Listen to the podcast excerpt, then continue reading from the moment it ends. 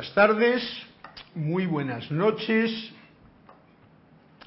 Gracias y bendiciones para todos ustedes que están conectados y dispuestos a escuchar la voz del yo soy a través de los acontecimientos que ocurren en este momento presente de la clase de los martes en el que tengo la oportunidad de poder estar con ustedes compartiendo pues estas enseñanzas de los maestros, esta posibilidad de decir estos sentimientos que uno mismo tiene en el tratar de ir descubriendo más sobre la vida y sobre la propia conciencia y que tengo la oportunidad de poderlas compartir con todos ustedes. Eso es una maravilla y más aún todavía en un lugar como este, con Cristian a los mandos, al que le doy las gracias y pueden contactarse con él para, como siempre, o como acostumbramos, pues que me compartan uno de los cuentos, o dos de los cuentos, o tres o cuatro de los cuentecitos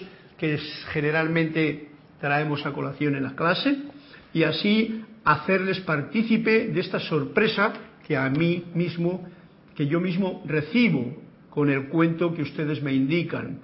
Yo no sé de qué va, pero siempre me gusta porque tiene como una interrelación entre lo que está ocurriendo en la clase, lo que leo con ya sea de Saint Germain o del libro de Manuel o lo que estamos sacando a colación, siempre viene como a cuento. Y eso es algo importante porque ocurre que cuando uno vive en el presente, en el ahora, pues todo lo que uno necesita en ese momento, si está atento a la vida de ese momento, y en ese momento pues aparece. Y lo que no aparece es que no es de ese momento. Así es que el poco yo que se, no se preocupe de esas cosas, más bien que se ocupe de las cosas que en ese momento presente están. Por ello hoy también voy a tener el gusto, le, pueden hacer, como he dicho a Cristian, sus comentarios, preguntas también, eh, eso siempre me hace a mí eh, interrelacionarme y me da pistas para poder, en este presente, eh, digamos que ampliar la, el monólogo que yo tengo con ustedes o conmigo mismo. Eh, para cualquier otra pregunta, del tema que sea, de lo que quieran, pero de la vida, que es lo que a todos nos importa, pues eh, pueden escribirme a mi email carlos.serapisbay.com y yo me lo pasaré bien con ustedes viendo cómo suenan las melodías del lado de allá. Eh, hoy también vamos a empezar con la sorpresa que yo mismo me llevo, como hice el día pasado, que me gustó mucho, mucho el no haber preparado nada de lo que quiero o de lo que nos trae a cuento nuestro querido hermano Saint Germain, en la cual Edad Dorada nos ha abierto, nos ha descubierto y estamos presentes. Así es que, sin más, voy a abrir una página donde eh, Vamos a ver qué es lo que pone aquí.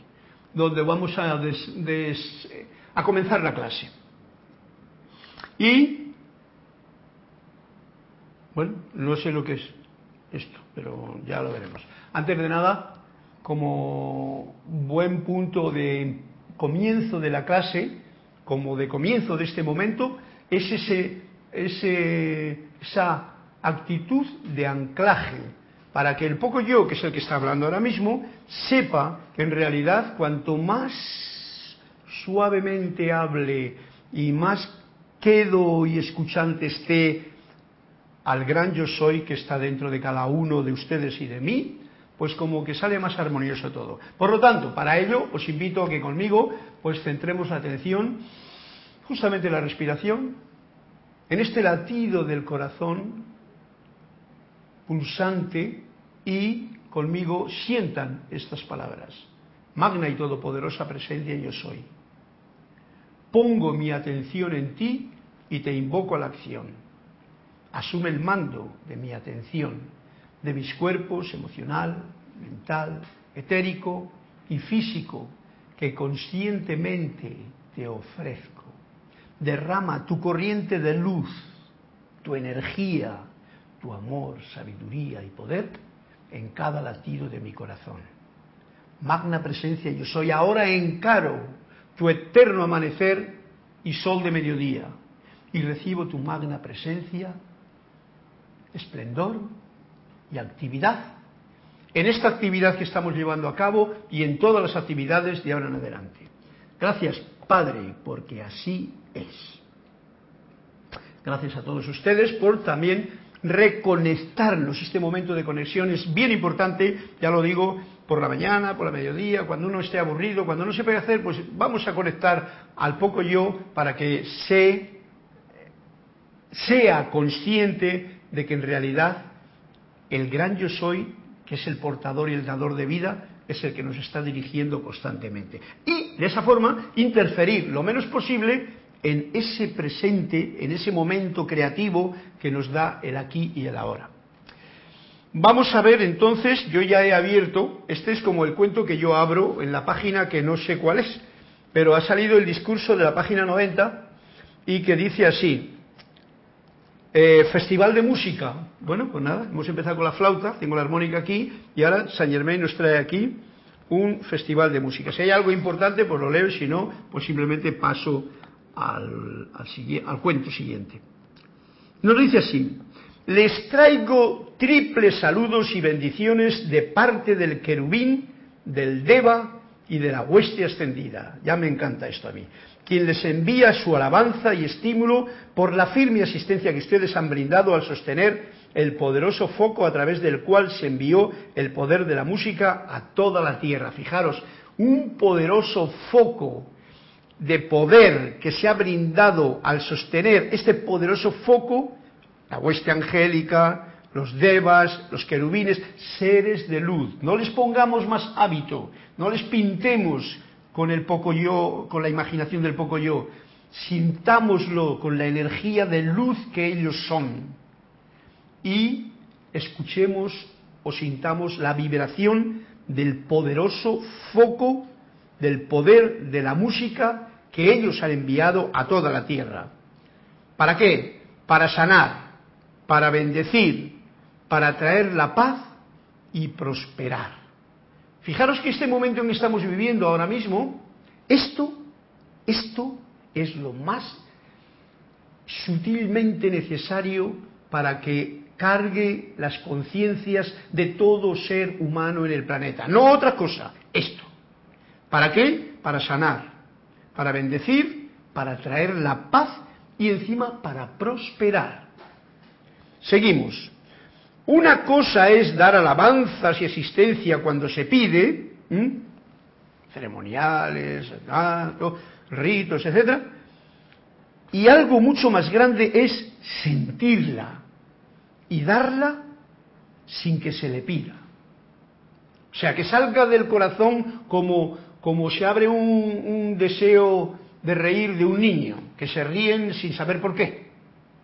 ¿eh? O una parte creativa de un niño. Digo un niño porque como hace un momentito me ha enseñado el Cristian, un chiquito que tenía, no sé cuántos tenía. Diez meses. Diez meses, diez meses. Eh, de esos, todos esos vídeos y esas cosas que están poniendo ahora mismo y que vemos a seres que no tienen, como diría yo, no tienen todavía carga mental de conceptos, de creencias, de nada, de poco yo, y sin embargo han visto algo y lo podía dibujar con una tranquila certeza que yo no he visto más que un poquito, pero me he imaginado el resto, luego lo veré en algún momento, y vemos cómo la creatividad está al 100% en un niño que no está envenenado por, ¿cómo se llamaría?, por, por esta cuestión de el sueño de la sociedad, que nos ha metido tantas cosas innecesarias. Bien, una cosa es dar alabanza a esa existencia y otra, mucho más grande, es sentirla. Esto es lo más importante, sentir. Si hemos hecho ahora una indicación de conexión del poco yo que yo soy con el gran yo soy que yo soy con mayúscula, lo importante es a ver cómo lo siento. No es nada fácil cuando estamos hablando de esta premisa que acabo de hacer. Porque, porque, fijaros por qué. Porque la parte material que vive aquí no puede medir de ninguna forma, así normal, la intangible, la, la inmensurable parte que es la de la divinidad. Todo lo que nosotros traemos aquí serán conceptos pasados por el poco yo, con mayor elevación de conciencia de poco yo o con menor elevación. Pero llegar, eso sería como medir el espacio con un metro. ¿Eh?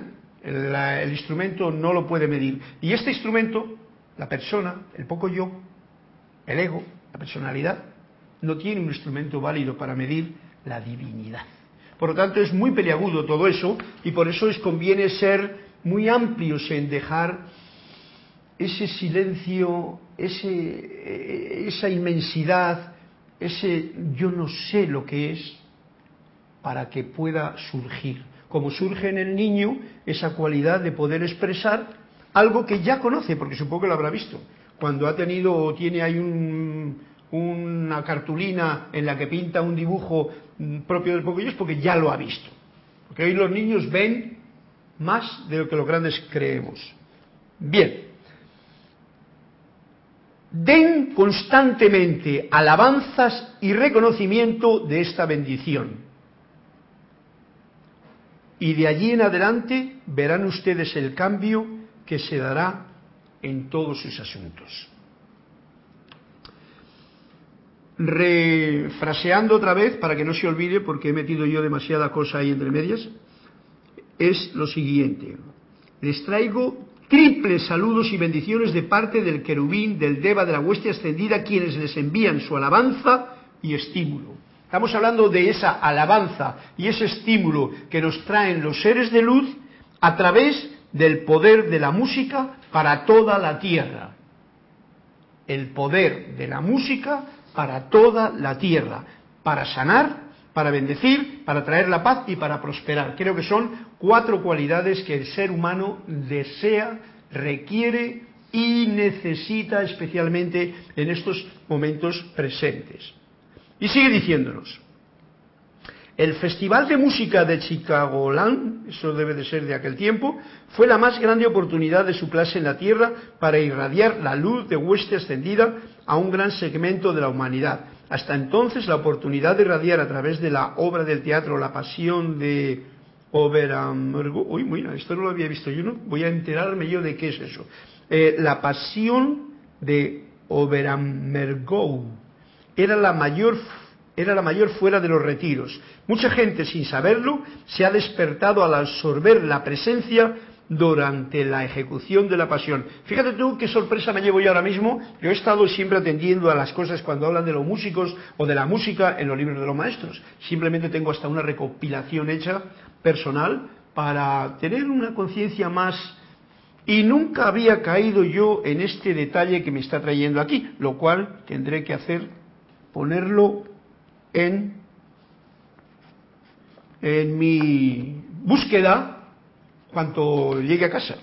Se llama La Pasión de Oberammergau. No tengo ni idea de qué es, pero qué bueno que ahora en el presente nos ha traído este dato. ¿Tú, Cristian, lo conoces? Cristian tampoco. Así es que veis, nosotros, dice que tenemos aquí todas estas facilidades, no se nos ha escapado este detalle. Pero hoy no, porque nos lo ha traído por algo, Saint Germain, a este momento. Bien, os invito a que miréis la página, el discurso Festival de la Música, página 90, y el que quiera, el que desee, yo lo voy a hacer, busque y escuche esta música porque según dice mucha gente, sin saberlo, se ha despertado. Fíjate, despertado. Esto son palabras de, mucho, de mucha fuerza. Al absorber la presencia durante la ejecución de la pasión. Bueno, a ver qué mensaje nos trae ahí la historia. El mundo comercial es a veces lo suficientemente insensato como para pensar que una radiación divina se puede transferir de un continente a otro para gratificar su ambiciosa vanidad. O sea, cuando hay músicas que vienen, por ejemplo, ahora mismo, como antes veíamos también de ese niño que me ha enseñado Cristian hace un momento, Ahora mismo hay cantidad de personas que están trayendo, ¿qué es eso? De Passion 2020, ¿sí? ¿Esa es? ¿Esta es? Ok, ya me lo pasas luego y así lo encuentro. Cristian es muy rápido en la búsqueda y captura de cualquier elemento en la red. ha capturado el pez. Así es que luego me lo pasas y así lo vemos. Bien, quiero decir que el mundo comercial, comercial quiere decir el mundo que cree que todo es un comercio, que aquí lo que hay que hacer es ganar dinero, ¿eh? es lo suficientemente insensato, así de claro lo dice, como para pensar que una radiación divina se pueda transferir de un continente a otro para gratificar su ambiciosa vanidad. Por ejemplo, hay una música que es de una está allí y entonces yo voy a hacer un negocio, voy a pasarlo de Alemania a donde ¿Eh? voy a pasarlo a América porque ahí voy a hacer ¿eh? insensato. No se da cuenta que detrás de eso va un mensaje en el que va toda la radiación de toda esa energía que va dentro de esa música para que se manifieste, como decía en este caso, en el Festival de Música de Chicagoland. Bien. Insensato. Cuando algo se establece para un propósito definido, si llega el momento en que ya no se le puede utilizar más, simplemente se le retira el poder y la fuerza. Esto para que sepamos que hay cosas que tienen que decaer, porque ya no tienen, digamos, cuando se materializa mucho, porque la ambición del poco yo, esos negocios y tal, pues algo ocurre que desaparece. Vienen otras cosas para probarnos. Bueno, yo con esto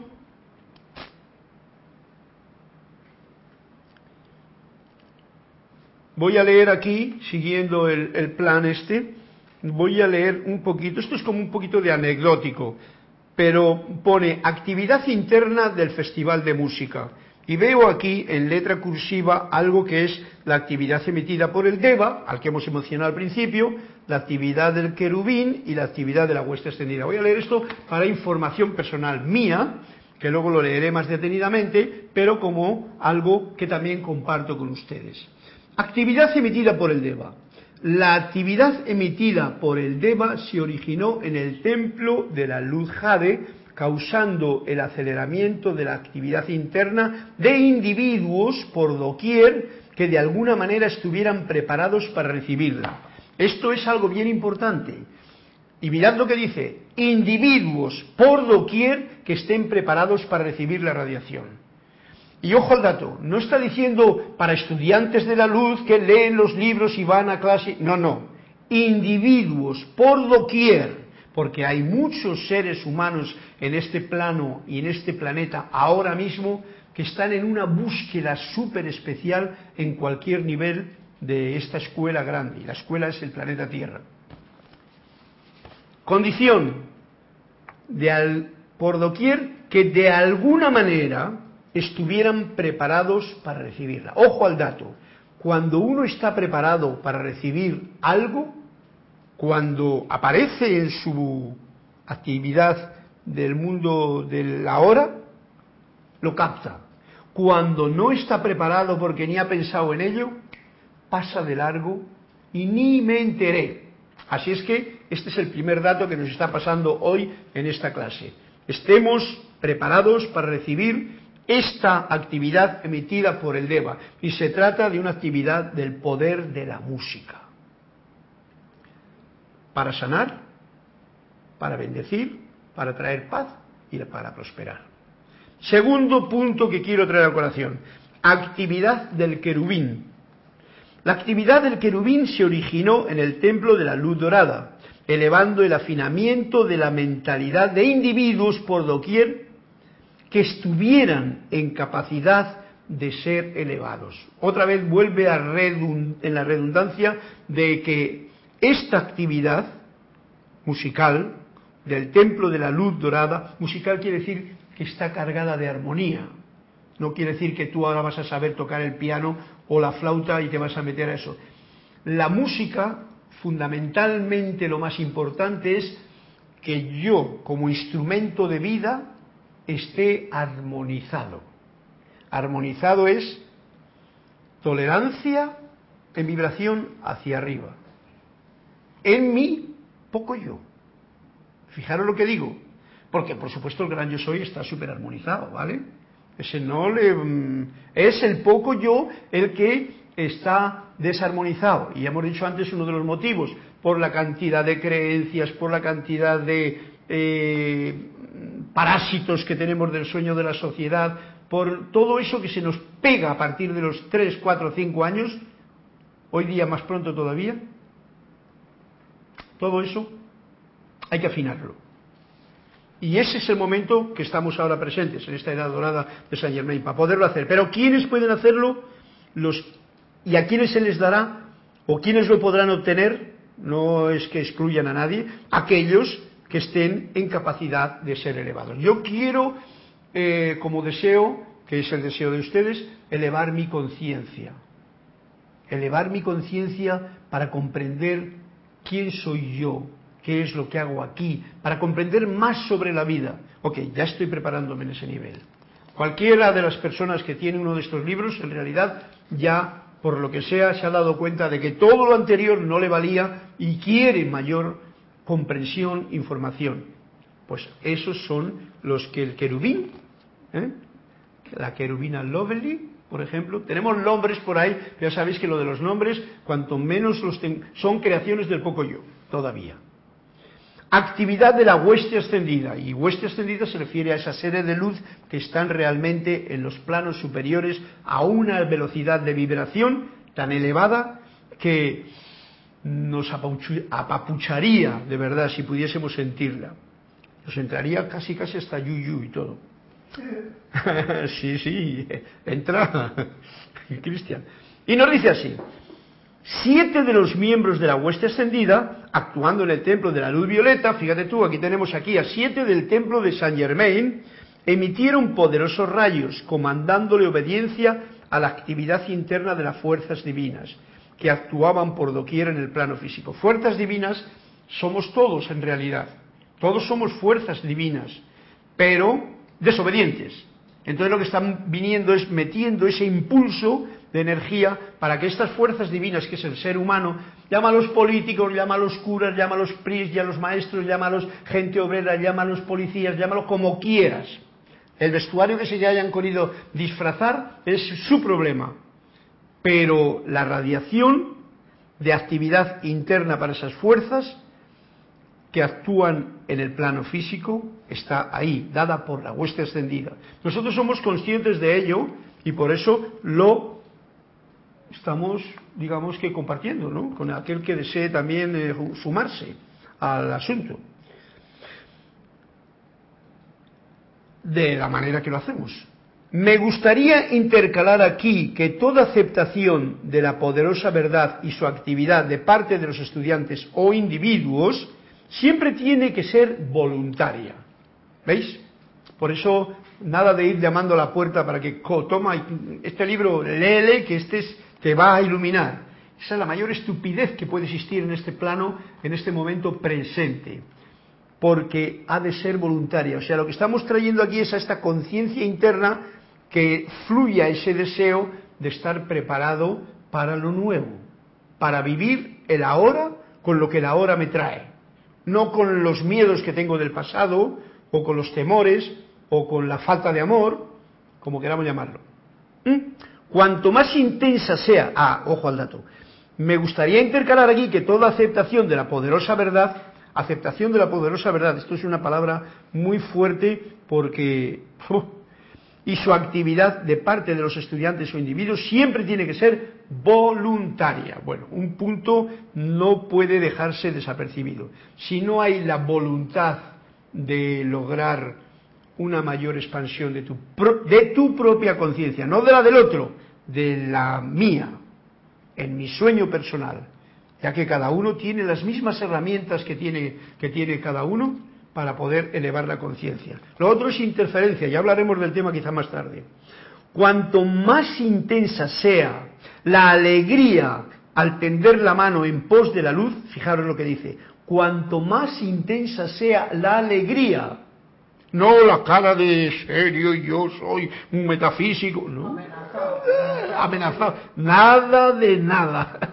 Cuanto más intensa sea la alegría al tender la mano en pos de la luz y el entendimiento, tanto más será acelerada la actividad en la vida y mundo de quién?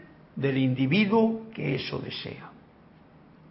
Cuanto más se acepte la verdad interna como una realidad, tanto más puede ser utilizado el individuo como un magno mensajero con mayúscula de la luz. Cuanto más se acepte la verdad interna como una realidad, no como una idea, no como algo que sí, la presencia yo soy está aquí dentro de mí, pero no sé ni quién es, ni sé dónde está. Bueno, sí, pero de vez en cuando la de... No, no, no, no. Cuanto más se acepte la verdad interna como una realidad, como algo que está realmente ahí, que no tengo ninguna duda, tanto más puede ser entonces utilizado el individuo como un magno mensajero de la luz. Bueno, eh, ya sigan leyendo ustedes porque esto eh, yo me he quedado muy feliz con el cuento que me ha contado Saint Germain. Para mí y para todos ustedes. Hay cuatro cuentos más y es que vamos a dejar esto.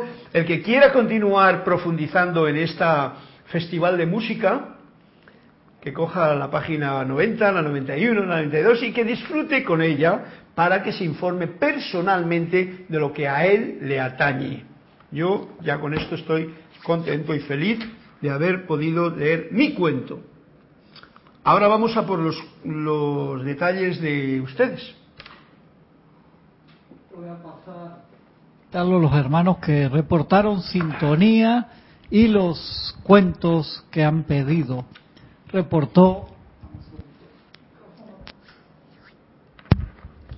reportó sintonía Juan Carlos Plazas desde Bogotá, Colombia que pidió eh, la página 223, que es muy interesante porque la semana pasada se quedó el último cuento que entró cuando yo había cerrado la clase, que lo había pedido Leuvia, y era la página 222.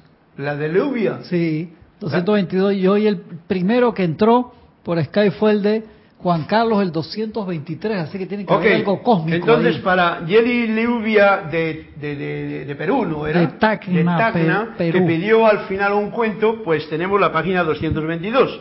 Y para Juan Carlos tenemos la página 223 con un abrazo para los dos desde aquí para poder enhebrar la clase de lo que nos ha dicho con lo que viene ahora con vuestro cuento. ¿Algo más por ahí? Sí. Olivia pidió la página 59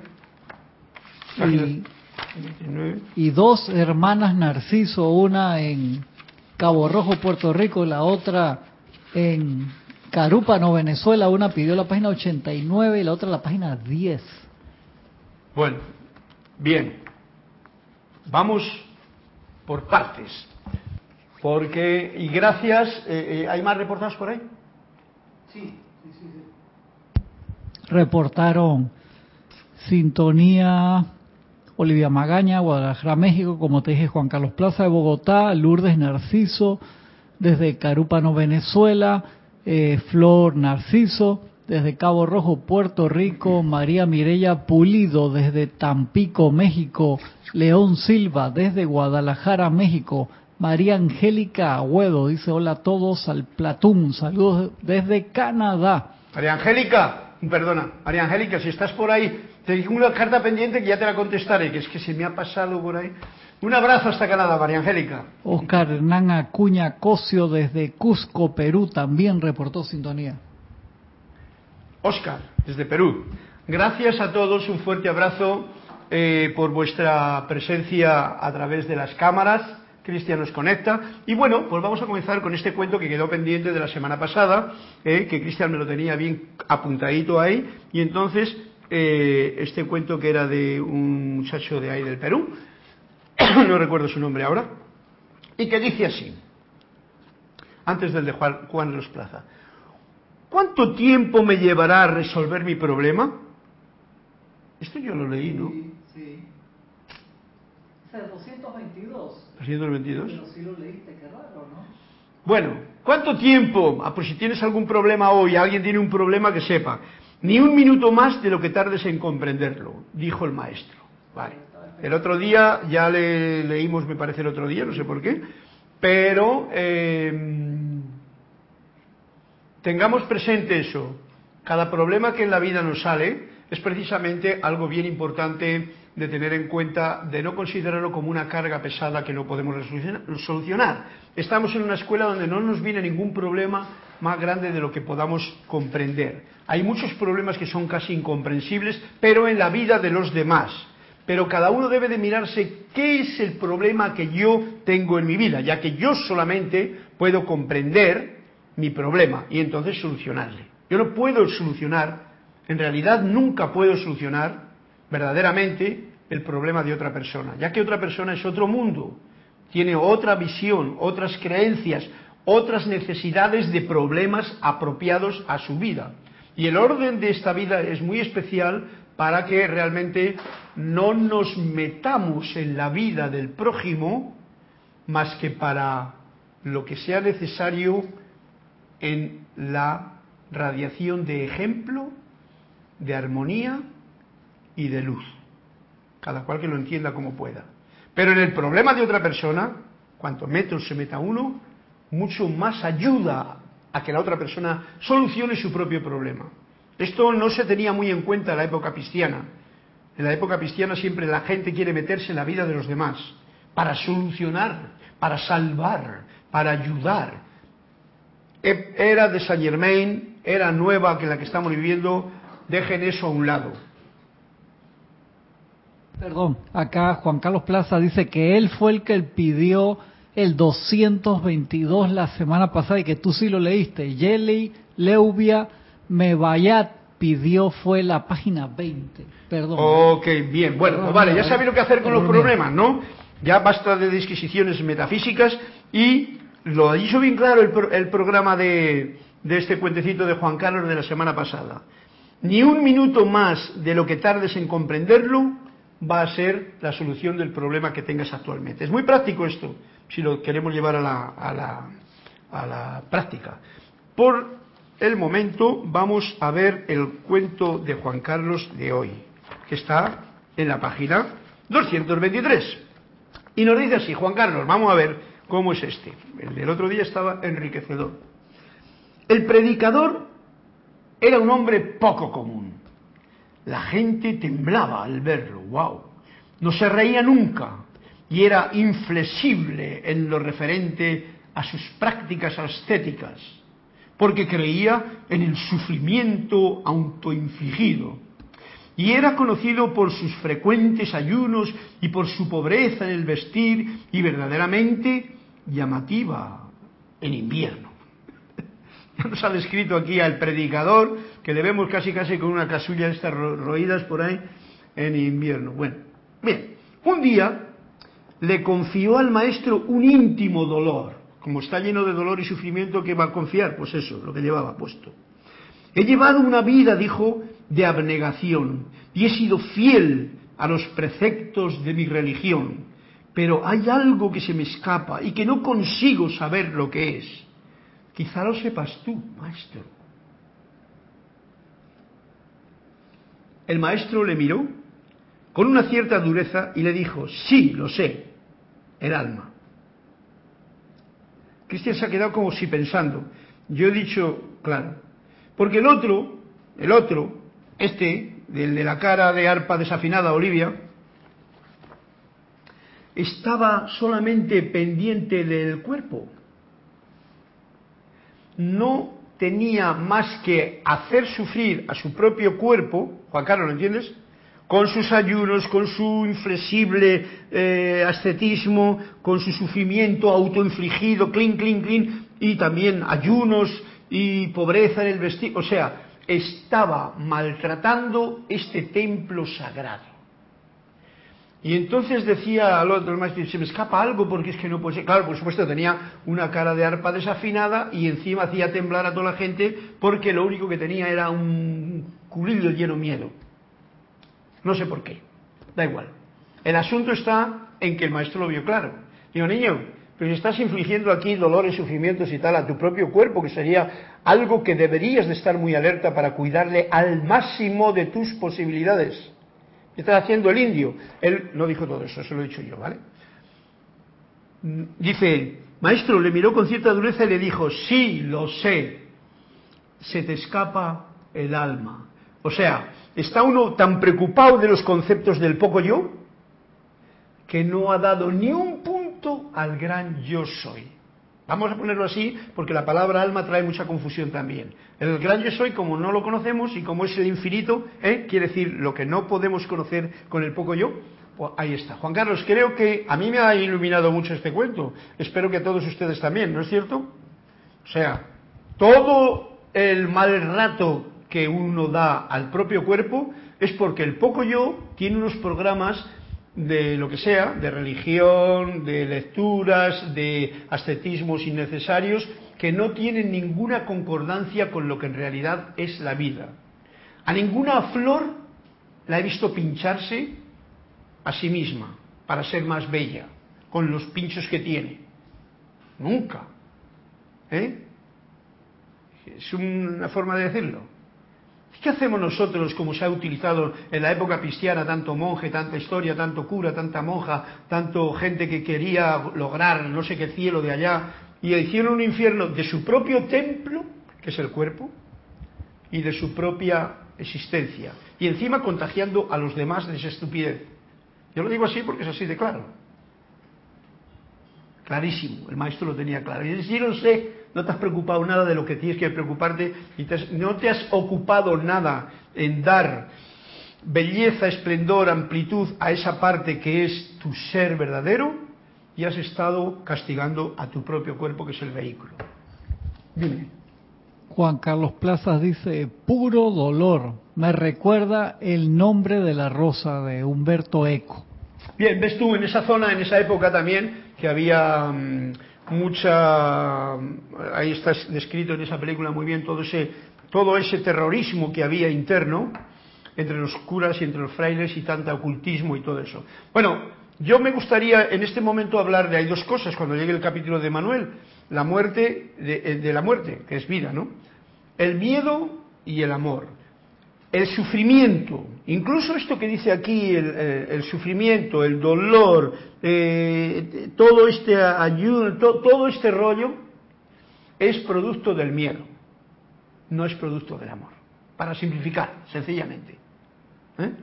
El amor no tiene nada que ver con todo esto. Y el amor sí que tiene que ver con esa parte de la conciencia del alma. Para simplificar un poquito la idea que yo tengo que quiero compartir con todos ustedes para cerrar este, cuerpo, este cuento de Juan Carlos que me parece súper excelente. Gracias Juan Carlos. Hasta Colombia.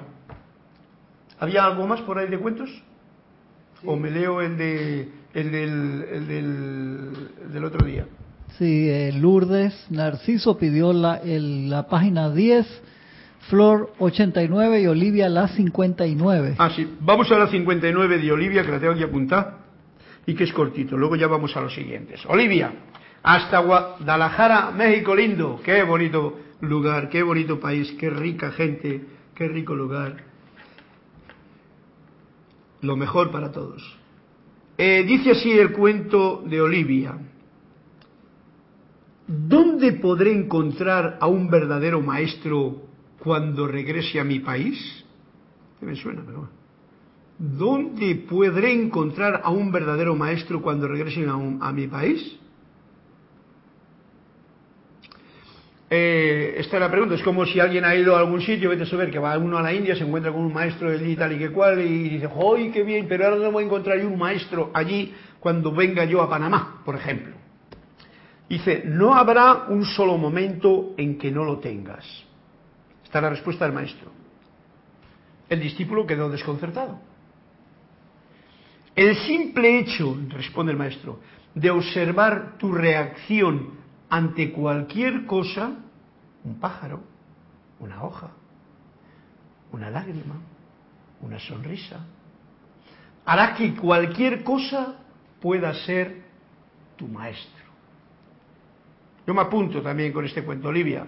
¿Lo comprendes tú que vas al jardín y ves a los colibríes allí yendo a la ventana el simple hecho de observar, mirad lo que dice, tu reacción. Porque uno puede ver una rosa y decir, no, no, no, no, ¿cuál es la reacción que a mí me provoca cuando yo veo un pájaro, eh, una hoja, una lágrima, una sonrisa? Ahí está la autointrospección, el autocomprenderse. ¿Qué, qué, qué emoción? Ahí está el maestro. Porque el maestro está dentro de ti. Por eso dice que no habrá un solo momento en que no lo tengas al maestro. Porque el verdadero maestro no está en ningún lugar, afuera, está dentro de uno mismo. Es el gran yo soy. Pero eso es una palabra, eso es una forma de decir algo que no es comprensible. Pero esto que nos afina aquí el, el cuento de Olivia, esto sí. El simple, repito, hecho de observar tu reacción ante cualquier cosa, cualquier cosa, un pájaro, una hoja, una lágrima, un niño, una familia, un accidente, un no sé qué, un, un, cielo nublado, un cielo eh, lleno de luz, eh, todo, cualquier cosa, hará que esa cosa que tú estás observando pueda darte una lección. Fijaros qué nivel de autoconcentración en uno mismo, en qué es lo que yo siento ante algo que veo, lo que yo pienso y la auto, eh, no flagelación, sino la autocomprensión de lo que ese mensaje te está trayendo a tu vida. Hay algo bien importante. Si todo esto, y esto lo pongo yo, si todo esto te lleva a sentirte más alegre y más feliz, más musical, ok, para adelante, ya estás siendo, el maestro te está dando una bendición. Si todo esto te lleva para acá, ojo al dato que te estás dejando llevar por ese otro maestro que es más chungo, que es el que le castigaba al, del cuento de Juan Carlos, que es el sufrimiento, el dolor y todo eso.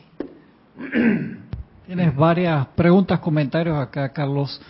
Valentina Cherry desde Cali, Colombia, dice, yo tengo confusión con el hacer ayuno. Sí creo que dice la leyenda que Siddhartha se iluminó cuando dejó de ayunar y más eh, se entrelaza con una pregunta de María Luna Malú, que dice saludos desde República Dominicana. Para, para un poquito, que voy a contestar a eso, porque si no, no me aclaro. Ok, espérate que te, la pego, pues están entrelazadas. Y dice Valentina Cherry, ¿sirve o no sirve el castigar nuestra propia carne? Valentina, bueno, ya has escuchado el cuento y yo estoy totalmente de acuerdo con él. Castigar la propia carne, el propio cuerpo, es una insensatez. No sirve para nada más que para el orgullo espiritual ese del que muchas veces hablan los maestros, eh, especialmente Kutumi, se crea que está haciendo algo. Eso no sirve para nada. Al templo del espíritu y del maestro, que es el cuerpo nuestro, lo único que debemos de estar bien atentos es a darle una verdadera alimentación. Cuando digo verdadera alimentación, ojo al dato, no es una alimentación que a mí me encapriche, es una verdadera alimentación que a mí me dé lo que necesito para tener la energía suficiente para realizar cualquier cosa que desee. No que me aturulle y me, me abazofie. Una verdadera alimentación es mucho más práctica que un ayuno castigador. Bueno, es mucho más práctica, no, es práctica, lo otro es una aberración. Así es que, eh, mm, Valentina, es mi punto de vista. Tú haz lo que quieras, pero sabrás que puntos de vista dados desde el punto del corazón, además desde el cuento del otro muchacho, pues son válidos. No sé si había algo más por ahí. María Luna dice saludos desde República Dominicana. Eh, al igual que Valentina, tengo esa misma duda y sobre comer carne. ¿Qué dicen los maestros sobre comer carne? Bueno, como acabamos de leer un cuento en el que te está diciendo que el verdadero maestro está dentro de ti, y yo no sé lo que dicen los maestros al respecto, porque tengo que decir así, porque a mí ningún maestro me ha venido a decir qué es lo que tengo que hacer. Yo puedo leer libros, pero a mí ningún maestro me ha venido a decir lo que tengo que decir. Lo único que puedo decir yo es que Jesús, cuando comía, allí, por la conciencia que había, se comían unos corderitos que estaban muy ricos. Lo mismo que yo cuando era pequeño. No te puedo yo decir lo que otros dicen, te puedo decir lo que yo hago. Y yo trato de comer lo más que puedo, fruta, verdura, eh, cosas que yo me hago de bebidas, eh, alimentos que alimentan de verdad, de toda la clase que tenemos, a poder ser que sean de buena calidad, que no sea excesivo, y si hay que comerse porque el menú te lo trae un poquito de pollo, pollo me lo como, muy a gusto. O lo que venga a mano como celebración, también. No tengo ningún problema, porque gracias Padre tenemos un cuerpo que tiene un laboratorio bien específico para poder sacar de todos los alimentos lo que necesita. Y lo demás lo deja para allá. Eso es lo que hago yo. A mí ningún maestro, ni te puedo decir yo a ti lo que dice el maestro, porque sería una, una estupidez por mi parte. Eh, a la de Santo Domingo, te lo digo, ¿no? Para que no tengáis problema con eso. El ayuno, cuando uno tiene, está muy gordito y quiere hacer un trabajo en su cuerpo porque dice, oye, que se me están poniendo los, mm, ¿cómo se llaman? Los michelines muy allá, que me pesa. Eso es sencillamente debido a una cosa bien importante, a una mala alimentación, generalmente, no me meto en otras cosas médicas, a una mala alimentación, o sea, una alimentación deficiente, excesiva y a muy poco ejercicio físico. Generalmente estamos últimamente yendo a una rutina de cuanto menos hago con mi cuerpo físico, como que mejor, para mucha gente. Otros tantos están poniendo las pilas y se ponen como a mí me gustaría estar o como, como gusta hacer cuando voy para España, que hace una temperatura fresquita. Aquí es mucho, mucho calor, pero aprovecho días como ayer que me caminé no sé cuánto, antes de ayer que me caminé no sé cuánto con Kira, y que lo agradezco infinito. Por lo tanto, come lo que tu cuerpo, estate, eh, mejor dicho, estate atenta a qué es lo que tu cuerpo te pide para alimentarle. Cuanto más sencillo sea la alimentación, cuanto más vivo sea la alimentación, más fácil va a darte la energía que ese cuerpo, el tuyo, no el que otro dice, solamente tú vas a ser capaz, si te autoobservas, de eh, discernir y de llevarlo a cabo. Sé firme en ello, no te comas el mucho el coco y trata de ver que la alimentación está... Hay una alimentación, digamos, que vamos a llamarla eh, emocional, ¿no? Hay otra alimentación mental, libros y tal. Hay otra alimentación corporal, física. Esa alimentación física debemos de cuidarla mucho, especialmente en esta era dorada de Saint Germain. No necesitamos tanta comida como se está comiendo. Yo lo veo aquí, que me quedo alucinado. Yo voy por las calles, claro, yo entro en un bosque, en un huerto, en mi huerto, por ejemplo, de casa, y yo veo las naranjas. los anuncios que tengo yo en mi huerto son naranjas, aguacates, chirimoya, el otro por aquí. yo vengo a la ciudad de Panamá ¿Y qué, cuál es el anuncio que veo en esta selva? Una hamburguesa así de grande, pintada en un cartel así de grande, una pizza de no sé cuánto. Bueno, ¿qué es lo que tú quieres? ¿Cómo quieres alimentarte? Tu propio maestro interno, si le preguntas con cariño, te va a dar la pauta. Y si eres fiel a ello, notarás la diferencia muy en breve. Bebida, alimentación, etcétera, etcétera. Creo que he dicho lo suficiente para darte una guía a esa pregunta. Y muchas gracias. Hasta Santo Domingo, que hay unos aguacates en Santo Domingo, por ejemplo, que últimamente le están trayendo para Panamá, divinos. Dime, ¿algo más por ahí? Ya se acabó. Bien, entonces vamos a ir al libro de Manuel porque... Eh, Valentina Cherry Dice, muchas gracias Carlos y María Luna dice, jaja, gracias estimado, me has anclado muy bien. Gracias a vosotros. Ay, Juan Carlos, perdón, Juan Carlos también dice, esto del ayuno es como sentirse culpable, avergonzado. En esta nueva era no creo que sea útil para nada. En efecto, Juan Carlos, así es la cosa. El, sentimiento de culpa, el sentimiento de temor, el sentimiento de dolor, todo eso viene por parte del miedo. El miedo no es el amor. Nosotros estamos ahora mismo en esta edad dorada de Saint Germain, que el fundamento está en qué camino elijo yo. ¿Yo elijo el amor o yo elijo el miedo? Daros cuenta, estamos viviendo en un mundo en que lo que están sembrando el sueño de la humanidad es miedo. En todos los niveles. No quiero profundizar en ningún detalle concreto. Todos os sabéis qué voy a decir yo. Pero el elegir el amor en cada momento, incluso a la hora de alimentarte, yo esto lo elijo y lo como con amor. Y lo degustas. Y lo... ¿eh? Lo cultivas, si lo puedes cultivar ya mejor todavía, pero si no lo compras con cariño, eh, en fin, ya hablaremos otro día si sale a cuento, pero ya he hablado bastante con eso. Vamos a pasar al capítulo de Manuel, porque si no, pues como que no me da la alegría de este momento en que siempre tiene tantas cosas bonitas que decir. Y nos dice Manuel en el libro de Manuel, página 121. ¿Cómo sería la cosa en el momento de la muerte? Yo siempre traigo a esto de la muerte porque sabéis que todo el mundo lo que tiene más miedo es a la muerte, y eso es miedo. No tiene amor a la muerte. Y lo que estoy trayendo yo aquí es el amor a esa palabrita que desconocemos tanto y que tanto nos han metido en este, mm, en este lugar donde estamos ahora mismo, los medios y tal, siempre a la, Y yo lo que traigo es la alegría de la comprensión para poder hacer amistad con esto, con este libro, con este capítulo que estamos trayendo aquí. ¿Cómo sería la cosa en el momento de la muerte si estamos preparados para volvernos de lleno a la luz? estamos preparados para volvernos de lleno a la luz. ¿Cómo sería la cosa? Y va Manuel y nos dice así. Esto es que bonito leerlo porque realmente a mí me da gozo el compartirlo con ustedes. El momento no llega como una sorpresa, ¿ok? Sorpresas no. Todo esto vamos siendo con el atontolamiento que se genera en los hospitales debido a que a uno le quitan la conciencia por los medicamentos que le dan para que no sufra y todo ese rollo. Esa es otra cosa que yo ya no me meto en ello.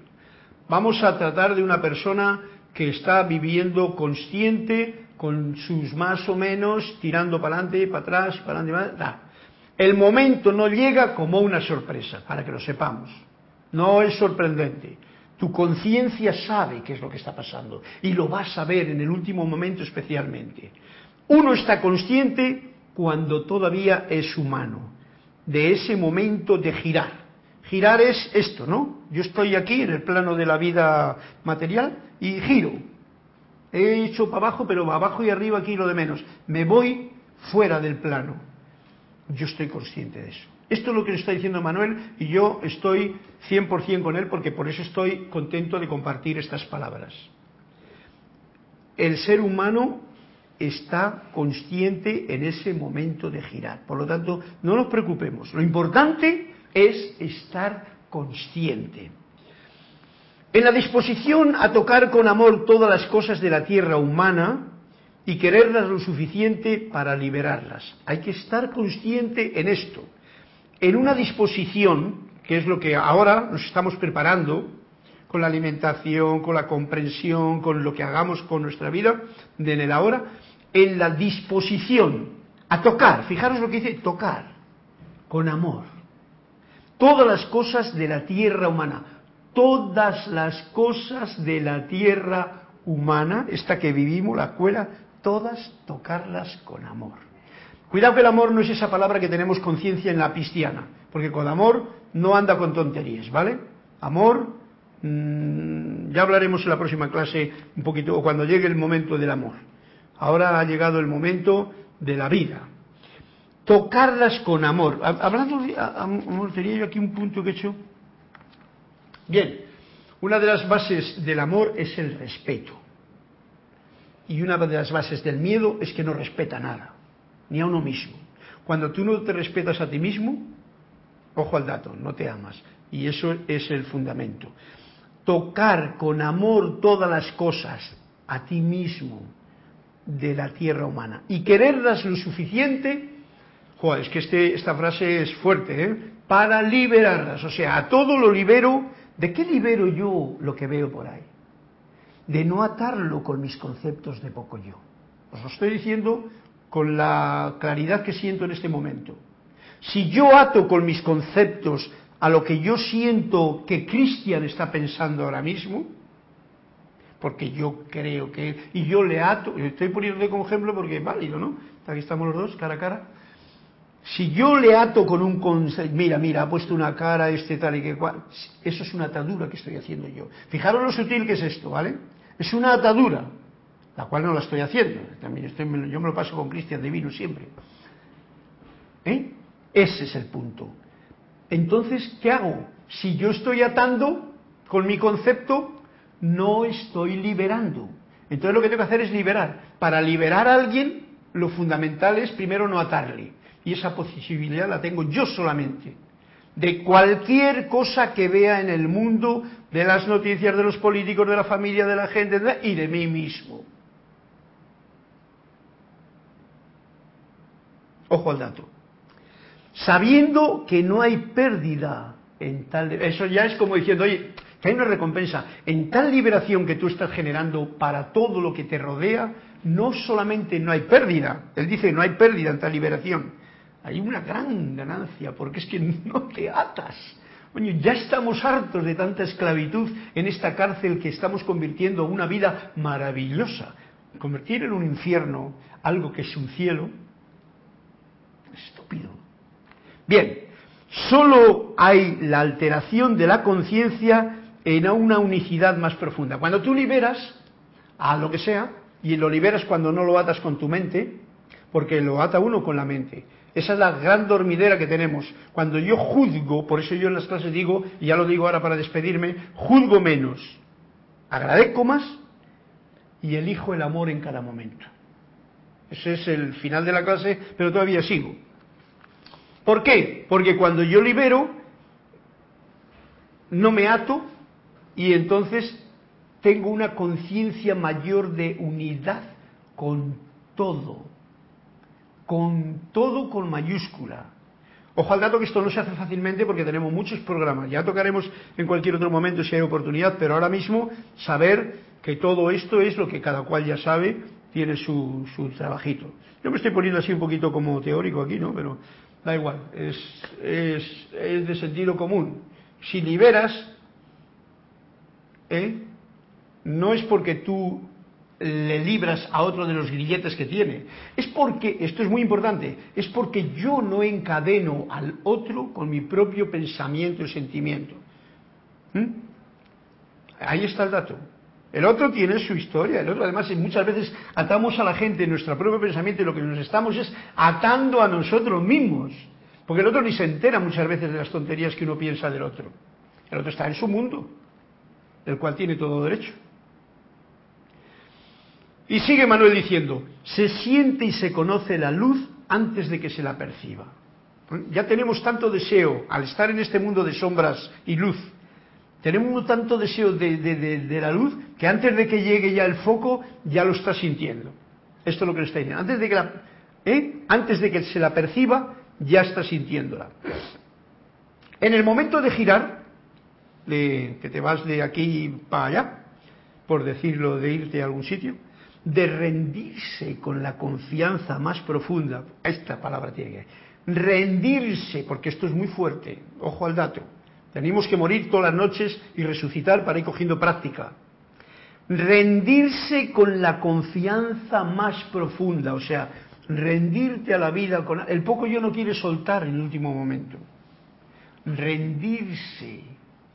Esto es una palabra que muchas veces la indican para cosas muy superficiales, pero este es el punto más álgido de la rendición, dejarse estar en las manos del gran yo soy, de la fuente de vida, de la totalidad. Esto no, las palabras no implican, no indican nada. Bien, rendirse con la confianza más profunda y con la conciencia más pronunciada. Ese rendimiento final, ese es el punto.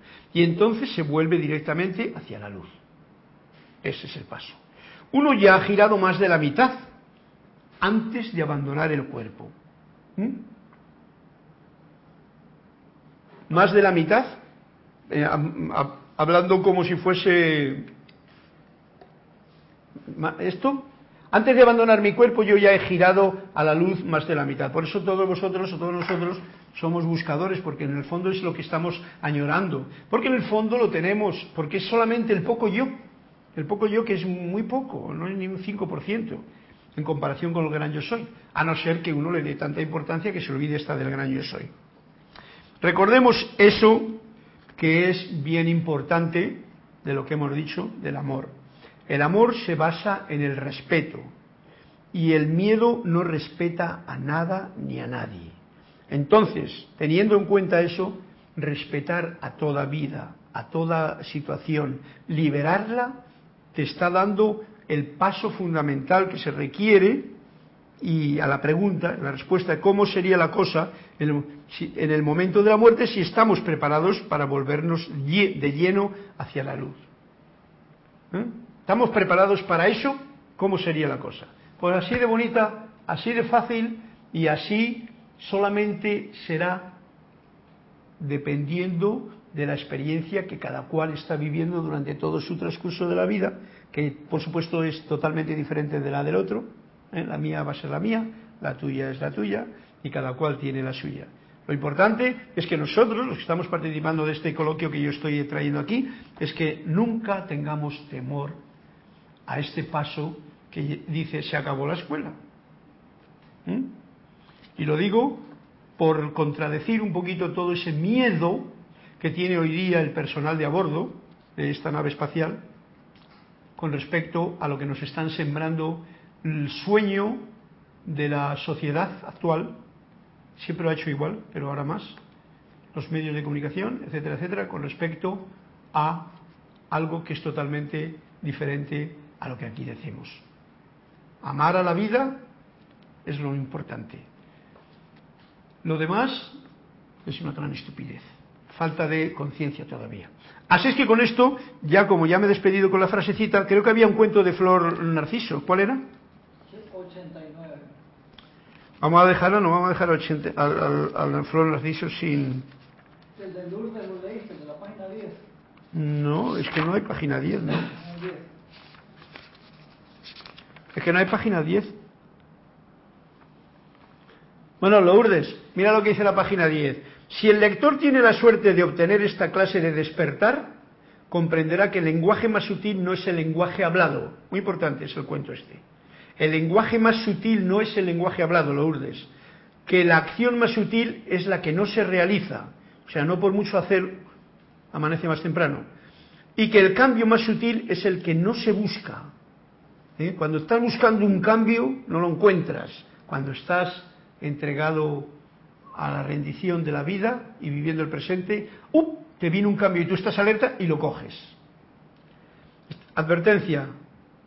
Cómense los cuentos en pequeña dosis. Uno, dos, a lo sumo tres, cuatro, ya me estoy pasando. Una sobredosis podría reducir sus efectos. Esto es como la medicina. Lourdes, este era tu cuento de la página 10, ¿vale? El de la página, ¿cuál era? 20, ¿cuál? 89, Flor. El de la página 89, Flor, ¿eh? la de Carúpano. No, Flor es de Puerto Rico. Flor es de Puerto Rico. Lour, y Lourdes de Venezuela. Un, las dos son de Venezuela, pero una está en Venezuela y la otra está en, Bien, en este planeta y en esta escuela. Y dice así, Lourdes, dice así, Flor. Al maestro le divertía sobremanera este ya lo hemos leído, ¿no? Página 89. Sí. Voy a cambiártelo porque se lo hemos leído. Un discípulo curioso le dijo al maestro, ya sabes que yo tengo la potestad de cambiar los cuentos cuando, ya está leído, ¿no? Para no repetir. Un discípulo curioso le dijo al maestro, dinos una forma de saber cuándo ha alcanzado uno la iluminación. Y dijo el maestro, aquí la tienes cuando te sorprendas preguntándote a ti mismo, ¿soy yo quien está loco o es algún otro? Este ni le explico. Flor, ¿soy yo quien está loco o es algún otro? Entonces ya quiere decir que estás iluminado. Ya cuando empieza uno a, a decir que no sé nada, que las cosas no... ¿eh? Entonces ya uno entra en el mundo en que cualquiera le llamaría loco, pero dice, ¿es el otro o soy yo el que...? Entonces ya uno empieza a iluminarse más. Que conste que todos estamos iluminados, lo que pasa es que tenemos la luz debajo de un celemín muchas veces, tapado por él poco yo. Y este poco yo, con la alegría de ser el gran yo soy manifiesto en esta clase, eh, os digo, juzgo menos, yo agradezco más, a vosotros y a todos, y elijo el amor en cada momento. Gracias a todos, fuerte abrazo y hasta la próxima oportunidad. Gracias, Cristian, y que, sea la luz que nunca falla la que nos ilumine constantemente en este despertar.